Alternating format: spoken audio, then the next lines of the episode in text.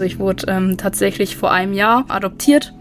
Ja, ich krieg da gerade sogar Gänsehaut. Also das ist sehr emotional natürlich. Ich hatte auch Bedenken ähm, wegen meiner leiblichen Familie. Ganz oft kommen auch Leute zu mir und fragen, oh, ist das nicht ganz schlimm?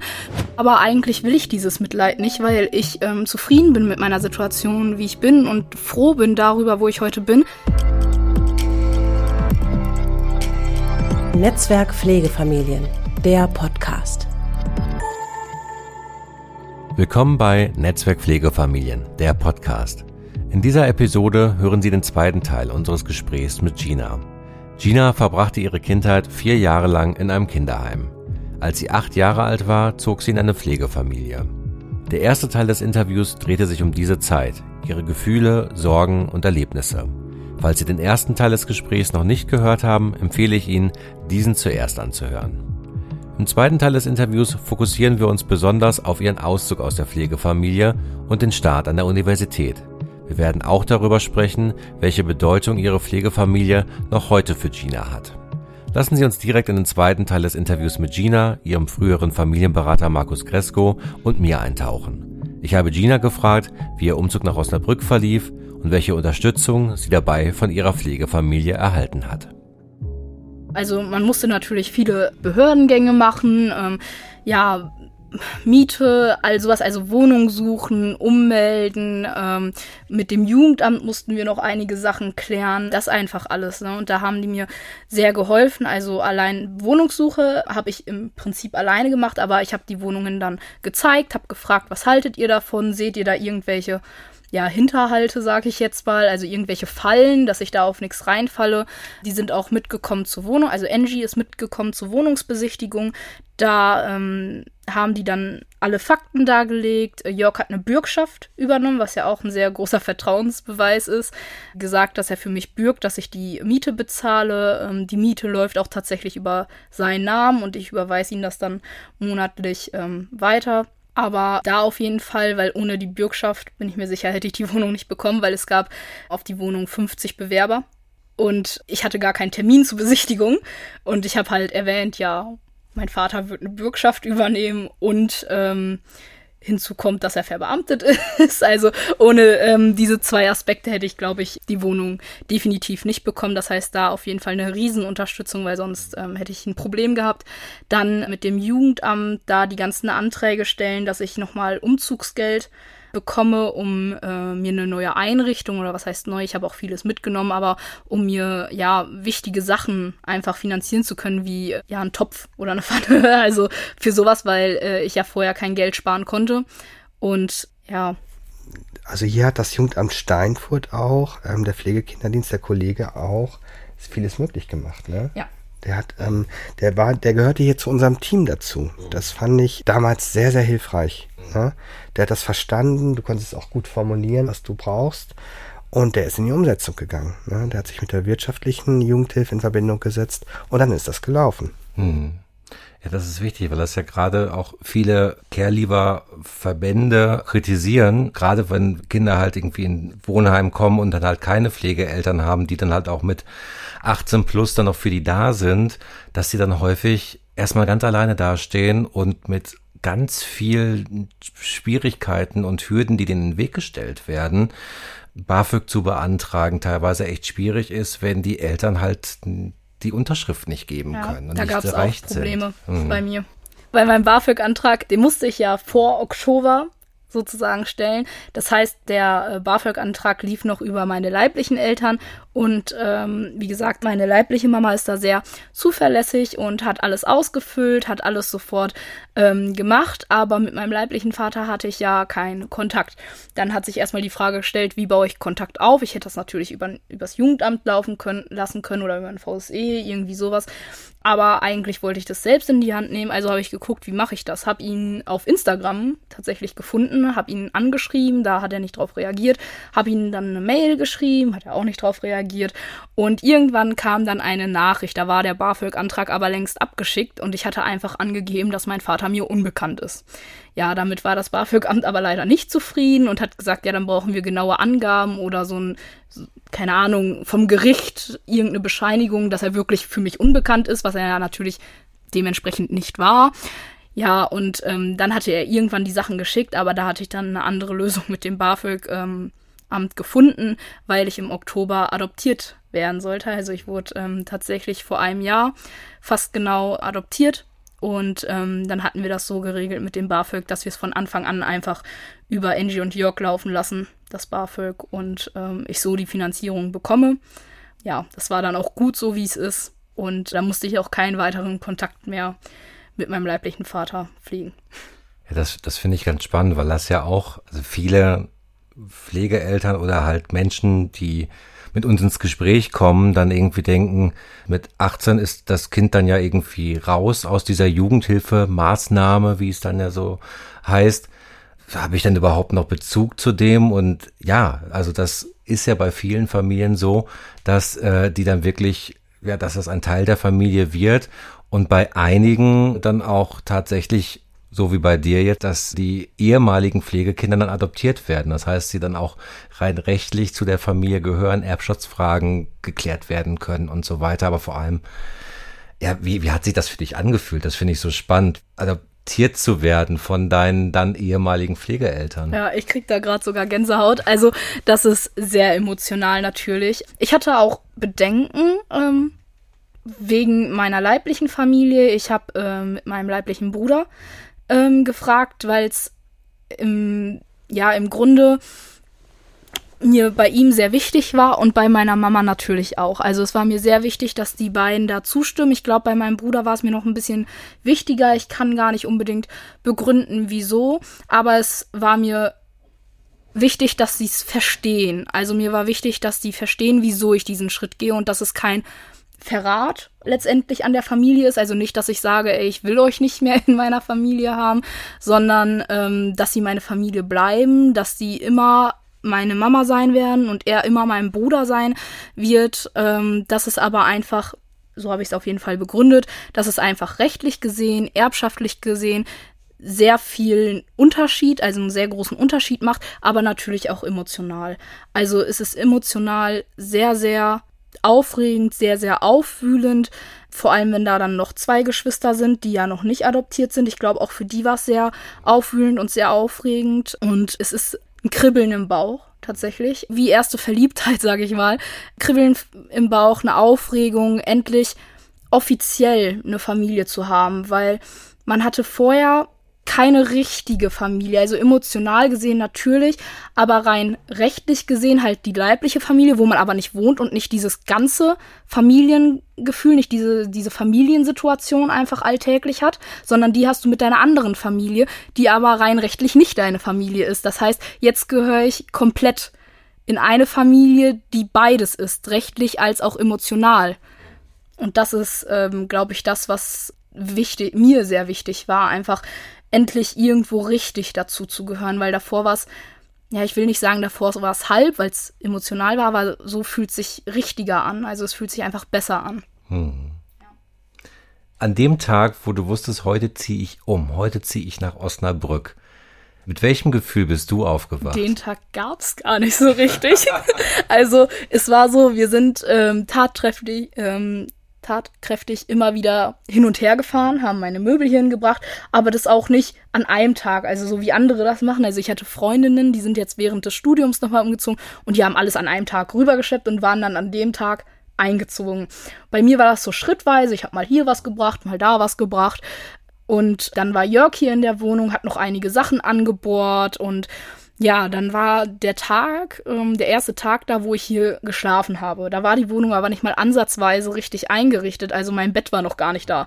Ich hatte da meine Schlafcouch, auf der habe ich geschlafen mit meinem Freund dann zusammen. Also wir haben hier zusammen übernachtet, weil ich fand es ziemlich gruselig tatsächlich. Also es war beängstigend, das Gefühl. Und ich habe gesagt, ich will in dieser Nacht nicht alleine sein, weil es ja sozusagen das erste Mal alleine schlafen ist. Also Klar, ich war auch schon mal zu Hause und da, da, war dann niemand zu Hause, weil die waren im Urlaub und meine Geschwister waren nicht da und ich habe alleine im Haus geschlafen. Aber alleine in der eigenen Wohnung fand ich dann ziemlich beängstigend, deswegen habe ich mir meinen Freund dazu geholt. Und ähm, dann war auch alles gut und es äh, war schön, so wie es war. Und dann sind wir in Urlaub gefahren. Also wir sind am nächsten Tag direkt in ein Flugzeug. Das war auch der Grund, warum wir hier geschlafen haben, weil hier direkt der Flughafen hier um die Ecke ist. Und ähm, sind dann in Urlaub gefahren und als ich wiederkam, bin ich direkt in die Wohnung. Also da gab es dann gar nicht noch so einen richtigen Umzugstag. Du bist mit deinem Freund in den Urlaub äh, Ja, genau, gefahren. ich bin ja, mit meinem Freund genau. in den mhm. Urlaub gefahren, Entschuldigung. Ja, ja, äh, ich bin mit meinem Freund in den Urlaub gefahren und dann bin ich wiedergekommen und in die Wohnung. Also ich glaube, ich war vielleicht noch ein, zwei Tage dann, ich bin mir nicht 100% sicher, noch zu Hause, also bei meinen Pflegeeltern und bin dann in die Wohnung gefahren und war dann so, ja, jetzt bin ich hier. Da war aber auch noch nichts angefangen. Also es war noch nicht erst die Woche, es äh, war noch nicht Studienbeginn, das heißt, ich kannte hier keinen. Ich hatte keine Ahnung von der Umgebung und war erstmal so, ja, was mache ich mit meiner Zeit? Und ja, da habe ich mich dann entschieden, auf ähm, so Dating-Apps endlich rumzugehen und Leute kennenzulernen. Hat auch geklappt. Also wir haben uns dann in Bars getroffen und so, ähm, also mit Mädchen hauptsächlich. Und ähm, da habe ich dann auch einige schon aus dem Studium kennengelernt tatsächlich. Ähm, ja, und dann hat die erst die Woche angefangen und dann war es halt so, wie es war. Also ähm, Freunde kennengelernt, sich eingelebt, endlich richtig vor Ort zu sein, also nicht nur so, als wenn man Urlaub machen würde. Also vorher hat sich das angefühlt wie Urlaub machen, weil man niemanden wirklich kannte, weil man ja ganz alleine da war, weil man mal ab und zu mal einkaufen gegangen ist, aber sonst auch nichts wirklich getan hat. Das war dann der Gefühl, das Gefühl von wegen, ja, das ist jetzt hier mein Zuhause. Hier werde ich jetzt mindestens die nächsten fünf Jahre wohnen. Du hast es gerade so gesagt, du hast schnell Freunde kennengelernt. Ist es denn also so ging es mir ja auch manchmal in der Uni, so wenn man irgendwie in Vorlesungen sitzt und da sitzen 200 Leute, sitzt irgendwie 90 Minuten nebeneinander und dann gibt's das nächste Seminar, da sitzen ganz andere Leute. Das hat mich schon manchmal irgendwie ein bisschen kirre gemacht, dass man natürlich einige kannte, aber auch viele Menschen, die man halt irgendwie mal gesehen hat, da weiß man vielleicht mal den Namen, aber man weiß nicht wirklich was über die. Und es sind so viele Menschen. Hat dich das auch mal beunruhigt oder kommst du damit gut klar? Also ich bin ein sehr offener Mensch an sich. Also ich gehe sehr straight auf die Leute zu und rede nicht um den heißen Brei oder so. Aber klar war ich aufgeregt und nervös vor diesen ersten Ersti-Treffen, sag ich mal. Ich habe auch in meinem Kopf so Konversation geübt, wie, wie rede ich mit den Leuten, wie ich, gehe ich auf den zu und letztendlich, was für eine Person möchte ich sein in meinem Studium? Also ähm, setze ich eine Maske auf, bin ich so, wie ich wirklich bin, wie gehe ich da dran? Und ich habe mich dazu entschieden, so zu sein, wie ich bin. So, und äh, man muss sagen, ich hatte zu dem Zeitpunkt rot gefärbte Haare, vorne zumindest. Und dadurch war es für mich ziemlich einfach, Leute kennenzulernen, weil die Leute mich alle wiedererkannt haben. Immer bei den Ersti-Treffen. Also wir hatten unsere Gruppen und wir hatten dann, keine Ahnung, irgendeinen Spieleabend vom Sachunterricht oder von Mathe und die Leute sind auf mich zugekommen, weil die wussten, ah, das ist auf jeden Fall ein Ersti, die jetzt anfängt, einfach wegen den roten Haaren. Das heißt, das hat es für mich einfacher gemacht. Das heißt, das ist ein Tipp, den ich jedem geben kann färbt euch die Haare rot. Nein, sucht irgendetwas, also macht irgendetwas, das ihr auffällt, weil dann müsst ihr gar nicht auf die Leute zukommen. Die Leute kommen auf euch zu, weil die euch einfach erkennen. Ja, ein spannender Tipp. Hast du noch weitere Ideen und Tipps für jugendliche Pflegekinder, die bald erwachsen werden? Beantwortet eure Post sofort. Also das ist wirklich etwas, was ich nicht gemacht habe. Ich dachte, pff, Post egal. So, aber da kamen dann einige Nachzahlungen auf mich zu. Also das war nicht so schlau. Ich meine, das war nicht schlimm so. Es waren keine hohen ähm, Nachzahlungen, aber einfach Post beachten und ja, sich Hilfe holen, wenn man Hilfe braucht. Also das ist, glaube ich, wichtig. Wenn man sich an einigen Stellen unsicher ist, dann fragt nach, dann guckt, wer hat da Informationen. Also auch wenn man jetzt zum Beispiel anfängt zu studieren oder auch eine Ausbildung, ja, wen habt ihr in der Gruppe? Sucht euch Kontakte, wo ihr euch sicher seid, okay, die wissen alles, also die wissen Bescheid oder die haben Informationen und die können euch weiterhelfen und ich glaube, das ist ein sehr großer Vorteil, einfach, wenn man ja informiert ist und sich Hilfe holt. Wie war es so für dich? Okay, es gab jetzt keinen festen Zeitpunkt, wo du sagst, hier bin ich ausgezogen, aber sagen wir jetzt mal nach deinem Urlaub, wo du das erste Mal wieder zu deiner Pflegefamilie gefahren bist. Wie war so das erste äh, Gefühl? Du bist dann wieder zu deiner Pflegefamilie gekommen, stehst vor der Haustür, hast wahrscheinlich noch den Schlüssel, machst auf. Hallo. Ja. Wie war dieses Gefühl? Also Schlüssel hatte ich tatsächlich nicht. Ich habe äh, geklopft, beziehungsweise haben wir halt einen Schlüssel da, also in der Haustür stecken oft. Ja, und ähm, ich bin reingekommen und war so, ja, hi. So, also schon so, als wenn man von der Schule letztendlich nach Hause kommt. Es war jetzt gar nicht so überraschend beziehungsweise so aufregend, aber es war schon anders, weil ich auch wusste, ich habe kein Zimmer mehr im Endeffekt. Also äh, mein Zimmer hat meine Schwester bekommen und das ähm, mein, mein Bruder hat das Zimmer von meiner ähm, an, von meiner Schwester bekommen so und ich bin dann in das kleinste Zimmer gegangen, was aber als Gästezimmer unmodifiziert unmodifiziert wurde und es hat sich komisch angefühlt, im, im Haus kein eigenes Zimmer mehr zu haben, weil das auch ziemlich klar gemacht wurde, das ist nicht dein Zimmer, weil Angie natürlich nicht wollte, dass ich da jetzt wieder mich ausbreite und meinen Müll überall liegen lassen, weil ich bin sehr chaotisch. Also muss man sagen, ich lasse oft meinen Müll hinter mir liegen und das wollte Angie nicht. Deswegen hat sie mir ohne mich verletzen zu wollen oder so, aber klar und deutlich gesagt, dass das nicht mein Zimmer ist. Und das fand ich in dem Moment sehr komisch einfach, ähm, ich komme in ein Zuhause, was jetzt am längsten ja auch mein Zuhause war, zwölf Jahre. Also vorher war ich vier Jahre bei meiner Mama, dann vier Jahre im Kinderheim. Das heißt, ähm, das ist der längste Ort, wo ich je gewohnt habe. Wir sind auch in der Zwischenzeit nie umgezogen oder so. Das heißt, es ist schon mein Zuhause und das ist auch immer noch mein Zuhause. Also wenn ich jetzt irgendwo hinfahre, sage ich, ich fahre nach Hause und äh, sonst sage ich, ich fahre nach Osnabrück, so in meine Wohnung. Aber das ist nicht mein Zuhause, weil Zuhause ist da, wo die Menschen sind, für mich jedenfalls. Und das war komisch, einfach in meinem Zuhause kein Zimmer mehr zu haben. Markus, du begleitest ja die Pflegefamilie noch weiterhin. Zwei Pflegekinder sind noch in der Familie. Wie hat sich die Familienkonstellation seitdem verändert? Es hat so ein Nachrückersystem gegeben. Der Bruder von Gina, der Justin, hat jetzt die quasi die Rolle des Ältesten übernommen des quasi Erstgeborenen, obwohl ja Gina quasi die Erstgeborene ist. Und obwohl er der Jüngste ist. Ich wollte gerade sagen, der war doch der Kleine. Ja, ja, genau. Aber es, die Rolle hat er sich genommen und wenn ich das so richtig verstehe, agiert er auch teilweise so ein bisschen wie Gina ähm, agiert hat, als sie die erst, als sie die erstgeborene Rolle ähm, gehabt hat. So. Und Gina ist spürbar. Also Gina ist nach wie vor spürbar, dass sie noch da ist. So weil sie auch einfach so oft da ist, weil sie oft auch Thema ist. Die Pflegeeltern sind stolz wie Bolle auf, auf Gina. Was sie gesagt haben, das erste Mal, als Gina dann das erste Mal hier wieder geschlafen hat, sagte die ähm, Pflegemutter, sagte, Markus, du glaubst es gar nicht, das Kind kann aufräumen. Eben habe ich dich gefragt, ob es irgendwas gibt, was du anders machen würdest. Gibt es auch irgendetwas, was du ganz genau so nochmal machen würdest, wie du es gemacht hast? Zum, zum Auszug jetzt? Hm. Oder generell? Das, was, wo du denkst, das ist jetzt mein erster Einfall dazu. Ja, also mich natürlich für Edgy und Jock zu entscheiden. Das ist äh, etwas, was mir jetzt sofort äh, einfallen würde.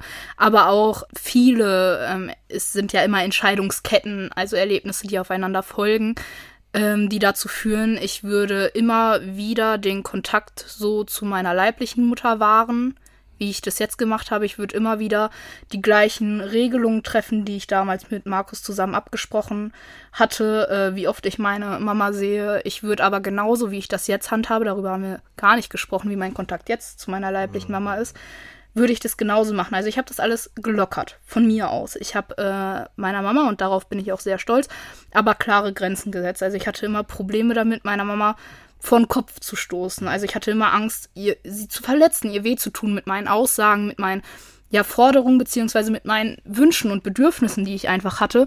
Und da hat meine Mama mich sehr positiv überrascht. Sie hat das akzeptiert. Wir haben mittlerweile unsere Handynummern ausgetauscht, weil wir vorher über Instagram Kontakt hatten und ich gesagt habe, ey Mama, mittlerweile haben wir ein bisschen mehr Kontakt und es ist äh, praktischer, einfach, wenn wir die Handynummern haben.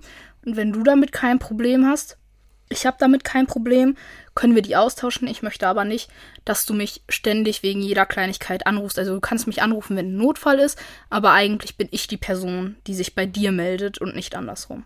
Und das hat sie so akzeptiert und das klappt super und es gibt jetzt zum Beispiel bei Behördengängen immer noch Probleme. Also mit der Krankenkasse ähm, gab es bei mir Probleme, wo meine leibliche Mama mit einbezogen werden musste und wo sie mich wirklich unterstützt und wo wir jetzt öfters miteinander telefoniert haben, um das zu klären. Und sie steht an meiner Seite, sie unterstützt mich und ähm, ist einfach da für mich. Und ja, wird auch für mich nicht zur Belastung. Das klingt komisch, aber in manchen Sachen wurde Mama einfach manchmal zur Belastung für mich weil sie mir Dinge erzählt hat, die ich nicht wissen wollte. Klingt egoistisch, aber ich, ich wollte es nicht wissen und es war auch nicht richtig für ein Kind zu wissen, solche Dinge. Und das hat meine Mama oft nicht dann erkannt. Und äh, das ist auch nicht schlimm, dafür kann sie nichts, aber es war nicht in Ordnung. Also ich hätte es nicht wissen müssen. Und das hat sie jetzt unter Kontrolle und ich bin froh, jetzt auch da ein bisschen mehr in, in der Familie mit drin zu sein. Also meinen kleinen Bruder Emilio richtig kennenlernen zu können, weil ich die Chance bei Josie nicht hatte, einfach weil es nicht funktioniert hat oder funktioniert hätte. Mit mir nicht, mit Mama nicht und mit Josie. Also das war einfach ähm, eine sehr große Spannung, die da gewesen wäre, weil Josie war jung, ich war jung und das hätte einfach nicht funktioniert. Und jetzt bin ich älter und ähm, mit Emilio kann ich selber entscheiden, wie das da funktioniert. Und ähm, da bin ich froh, dann ein Geschwisterchen noch mit aufwachsen sehen zu können. Es ist ja so, ähm, für uns WPF-Berater gehört ja auch dazu, dass wir zum, zu den Eltern auch Kontakt halten. Und ich habe mit der Mutter von Gina auch wirklich regelmäßig ähm, war ich in Kontakt. Wir haben auch gestritten, tüchtig. Sie hat irgendwann ähm, verstanden, auch, glaube ich, emotional verstanden, dass sie weiter die Mutter von Gina bleiben wird und dass wir ihr nichts wegnehmen würden. Nur dass es alles reduziert ist. Sie hat, ich sag das mal so, manchmal mit, mit ganz viel Tränen vieles akzeptiert. So die Namensänderung und auch ähm, final die Adoption, ja. ähm, weil sie gemerkt hat, das passt so und sie wird Gina nicht verlieren als Tochter. Und das bedarf wirklich wie gesagt, auf der einen Seite die, Berat die Beratung für die Pflegeeltern und auf der anderen Seite die Unterstützung und Begleitung der Eltern, der leiblichen Eltern. So. Ich meine, ich habe äh, Mama letztendlich gesagt, dass sie ähm, kein Mitentscheidungsrecht hat bei der Adoption, weil ich ja volljährig war. Aber ich weiß auch nicht, wie ich reagiert hätte, wenn Mama sich strikt dagegen gestellt hätte. Also wirklich sehr deutlich gemacht hätte, dass sie das nicht will. Zum Glück ähm, hat sie das nicht gemacht, weil ich, also ich habe von Anfang an, ich bin in das Gespräch reingegangen, habe gesagt, ich möchte ihr gerne etwas sagen. Die Entscheidung ist schon gefällt. Ich möchte ihr nur klar machen, wieso ich diese Entscheidung getroffen habe, um es für sie verständlich zu machen letztendlich. Ich glaube, dadurch, dass ich so schon in das Gespräch reingegangen bin, von wegen die Entscheidung ist schon getroffen, hatte sie auch nicht wirklich die Chance, sich dagegen zu stellen oder ihr war schon klar, es bringt nichts, sich dagegen zu stellen und das hat sie auch gut gemacht. Also sie hat das sehr gut gemacht, sie hat auch geweint. Ich habe auch geweint, also wir haben beide geweint, aber es war nicht so, dass sie weint, äh, weil sie sauer ist oder weil sie extrem traurig ist oder ja letztendlich mein Mitleid möchte oder mich umstimmen möchte, sondern einfach, weil für sie das natürlich auch ein Verlust ist und auch Mama mit Verlust Schwierigkeiten hat logischerweise. Ich bin gegangen, ein, ein Kind wurde der Mama letztendlich weggenommen, in Anführungsstrichen natürlich. Das macht auch was mit ihr. Und dass das für sie und für mich ein schwerer Schritt war, war von vornherein aber klar, aber das haben wir beide sehr gut gemacht. Das sind höchst emotionale Themen einfach, so dass äh, da Tränen kommen. Das ist ja vollkommen verständlich. Ich finde das immer wieder faszinierend, wie reflektiert du mit dieser Situation umgehst und das erklären kannst. Und ich denke, puh, das ist krass, was du in deinem Leben erlebt hast, wie du damit umgehst, wie du jetzt hier dein eigenes Reich äh, in, in Osnabrück langsam aufbaust und ja, in die Selbstständigkeit schon gegangen bist, dahin weitergehst. Was würdest du Menschen mit auf den Weg geben, die eine Pflegefamilie werden wollen? Schwierig, aber ich würde allererstens sagen, dass sie offen sein soll. Also ich glaube, viele Pflegeeltern oder zukünftige Pflegeeltern machen sich zu viele Gedanken. Nicht unbedingt im negativen Sinne. Gedanken können auch gut sein, aber genauso wie auch normale Eltern, in Anführungsstrichen, sind auch die nicht vorbereitet darauf, was kommt. Also Eltern zu werden ist ein Prozess, es baut sich auf. Also niemand ist von Anfang an das perfekte Elternteil. Ähm, wenn ich mir jetzt vorstelle, da ist ein frisch gebackenes Elternpaar, die haben ein Baby bekommen, auch die müssen lernen, Eltern zu sein. Und genauso ist das bei ähm, Pflegeeltern, die müssen auch lernen, Eltern zu sein. Ob die jetzt ein größeres Kind, also schon im Grundschulalter aufnehmen oder ein jüngeres Kind aufnehmen, auch die müssen das lernen. Und ich glaube, dieser Prozess ist einfach wichtig und das Aufeinander achten, ähm, die Bedürfnisse zu berücksichtigen, ähm, sich gegenseitig zu hören und zu sehen. das ist wichtig und essentiell, damit es klappt, würde ich sagen. Was machen für dich gute Pflegeeltern aus? Neben, du hast jetzt schon ein paar Sachen gesagt, aber hast du noch so, also Attribute vielleicht, die gute Pflegeeltern ausmachen? Eltern sein. Also das klingt sehr blöd und banal, aber Pflegeeltern sind auch nichts anderes als Eltern. Sie ähm, sind Eltern in jederlei Hinsicht. Ähm, die Kinder werden sie so lieben, wie sie sind. Klar, da sind noch andere Eltern eventuell im, im Rücken ähm, beziehungsweise im Kopf des Kindes. Und jedes Kind hat äh, sein Päckchen zu tragen, bringt etwas mit, hat seine Herausforderungen, ähm, so wie ich ja zum Beispiel am Anfang Jörg nicht 100% akzeptieren konnte, einfach weil ich was mitgebracht hatte, weil ich eine Angst vor Männern hatte letztendlich und das ist einfach zu berücksichtigen, aber das wissen die Eltern, die Pflegeeltern dann, die ähm, kriegen eine Akte vom Kind, die lernen das Kind langsam kennen, wozu ja richtige Eltern, in Anführungsstrichen, ja nicht mal die Chance haben. Also die, die lernen ihr Kind ja gar nicht vorher kennen. Also das Kind kommt ja aus dem Bauch und ist da. Und bei den Kindern, bei den Pflegekindern, die aufgenommen werden, die haben ja schon einen Charakter, die haben schon eine Persönlichkeit und die kann erstmal langsam per Akte, per Zettel, per Gespräch kennengelernt werden. Was ja eigentlich sehr schön ist, weil die Chance hast du nicht, wenn du ein Baby kriegst. Da ist die Persönlichkeit schon da. Du hast eben erzählt, dass du äh, ja auch, auch, auch im Studium mit anderen auch über deine Situation, über das Pflegekinderwesen sprichst. Was motiviert dich, deine Erfahrungen so zu teilen? Ich glaube, das hat teilweise auch sehr viel mit meiner Persönlichkeit zu tun. Einfach, dass ich sehr offen bin und was mich motiviert ist daran, einfach den Leuten zu zeigen, dass es nicht schlimm ist. Wie gesagt, am Anfang wird sehr oft ein sehr negatives Bild von Pflegefamilien, Adoptionen und Kinderheimen im Fernsehen und in Serien ähm, vermittelt. Man denkt allein an Harry Potter zum Beispiel. Also es ist immer sehr negativ und es sind immer die Bösen sozusagen, also Kinderheim und Pflegefamilien und so. Das sind immer die Bösen und ähm, ja, also ich habe die Frage vergessen. Was motiviert dich, deine Erfahrung ja, genau. zu teilen? Okay, genau. Also das sind immer die Bösen und ich glaube, dieses Bild möchte ich einfach ähm, verändern, einfach zeigen, ey, das ist nicht so, wie es dargestellt wird, weil ganz oft kommen auch Leute zu mir und fragen, oh, ist das nicht ganz schlimm? Oder auch dieses Mitleid. Ich meine, klar, ich kann das auch zu meinem Vorteil nutzen. Ähm, bin ich ehrlich, habe ich auch teilweise gemacht finde ich nicht schlimm, weil ich habe Kacke durchlebt, also Scheiße durchgemacht und ja, letztendlich kann ich das nutzen, aber eigentlich will ich dieses Mitleid nicht, weil ich ähm, zufrieden bin mit meiner Situation, wie ich bin und froh bin darüber, wo ich heute bin. Es ist jetzt fünf Jahre her, dass wir uns gesehen haben. Angenommen, wir sehen uns in fünf Jahren das nächste Mal wieder und dann vielleicht wieder für den Podcast oder für irgendwas anderes. Wen habe ich da vor mir? Ja, ich hoffe, eine Lehrerin. Also in äh, fünf Jahren bin ich äh, theoretisch fast mit meinem Referendariat durch, wenn nicht sogar ganz mit meinem Referendariat durch. Und dann hoffe ich, eine Lehrstelle an einer Schule zu haben und vollwertige Lehrerin zu sein.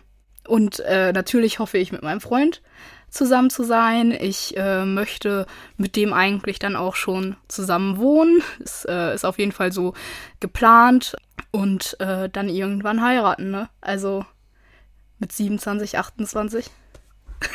Was sagst du so? Ja. Ich lach nicht, ich freue mich darüber, weil dann, dann ist wirklich einiges gelungen, wenn du Lust hast, ähm, dich zu binden und eine Familie zu gründen. Das hast du jetzt nicht gesagt. Wir haben letztes Mal schon ähm, den Hochzeitssong zum Natürlich. Einmarsch geplant. Also da, da, läuft einiges. Vier Kinder, ein Pflegekind. Kannst du uns dann vermitteln? oh, Mensch, ihr beiden. Äh, ich danke euch vielmals, dass ihr euch die Zeit genommen habt. Markus, natürlich vor allem dir, Gina. Ähm, dass ihr so offen wart und ja, ein wunderbares Gespräch geführt habt. Ich glaube, ich habe echt viel gelernt und nochmal viel begriffen, mitgenommen, auch für die weiteren Gespräche, die ich hier für die weitere Podcast-Reihe führe. Vielen, vielen Dank. Gerne. Gerne. Das war das Gespräch mit Gina. Ihre klaren Worte und ihre Fähigkeit, sensible Themen wie die Adoption mit ihrer Mutter und ihren Geschwistern zu besprechen, haben mich nachhaltig beeindruckt. Es ist faszinierend zu sehen, wie über die Jahre eine starke Bindung zwischen Gina und ihrer Pflegefamilie entstanden ist. Dieses Band hat sich langsam entwickelt, hat Zeit, Vertrauen und Stabilität gebraucht, aber es hat sich in den entscheidenden Momenten als fest und belastbar erwiesen. Vielen Dank, dass Sie uns zugehört haben. Wenn Ihnen unser Podcast gefallen hat, vergessen Sie nicht auf die Glocke zu drücken, um keine Folge zu verpassen. Und lassen Sie uns auch gerne Fragen und Anmerkungen zukommen. Schreiben Sie mir dazu einfach eine E-Mail an podcast.netzwerk-pflegefamilien.de.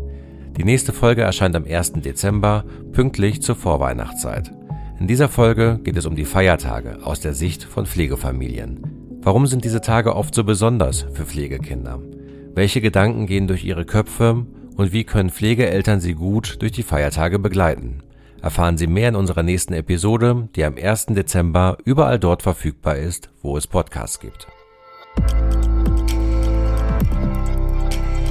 Netzwerk Pflegefamilien, der Podcast.